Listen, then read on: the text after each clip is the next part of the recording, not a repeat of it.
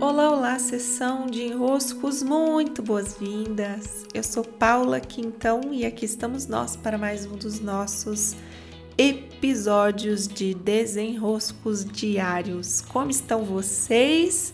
Espero que bem, espero que avançando por aí. Aqui onde estou, nas Montanhas Mineiras, está bem frio esses dias o que caracteriza muito bem tempos de inverno. Então, receba meu abraço caloroso de quem adoraria receber o abraço hoje. Recebam esse abraço virtual. Hoje eu quero tratar de um enrosco.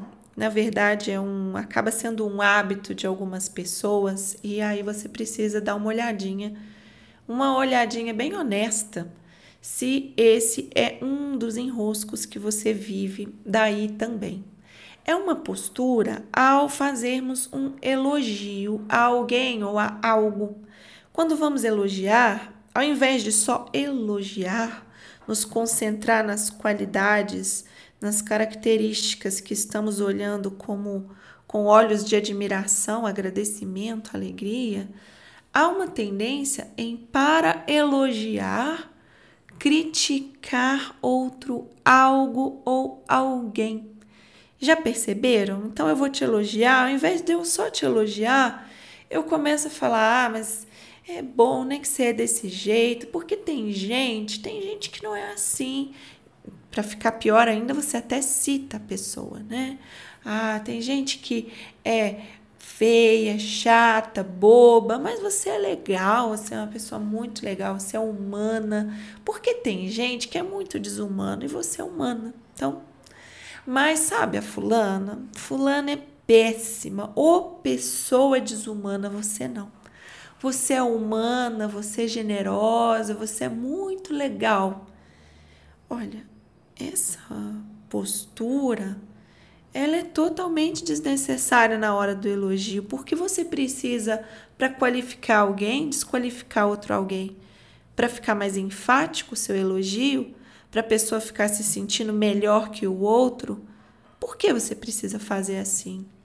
Por que você precisa desqualificar um para qualificar o outro?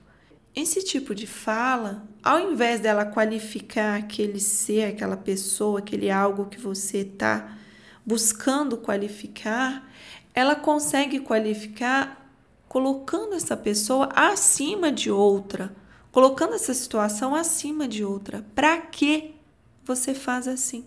Não há necessidade de você desqualificar o outro. Essa postura ela é maldosa. É uma postura que estimula uma concorrência, uma disputa, uma briga. Por que, que não é possível ter todos os elogios a alguém sem desqualificar o outro? Então, esse, esse desenrosco, na verdade, ele é muito simples, é só você estar vigilante. Vigilante da sua postura de comparação. Uma comparação que sempre tende a, a para eu elogiar e para esse elogio valer, eu tenho que desqualificar, eu tenho que diminuir, eu tenho que tirar do outro algum mérito. Como você ajusta? Mudando imediatamente, parando com isso. Parando com essa mania de fazer o outro se sentir bem por colocar o outro abaixo dele.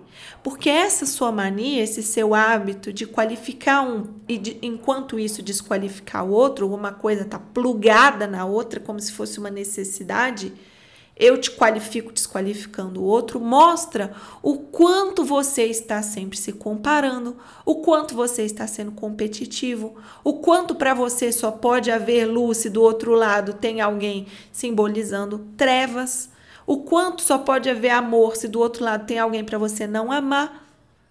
Não precisa, não precisa ser assim.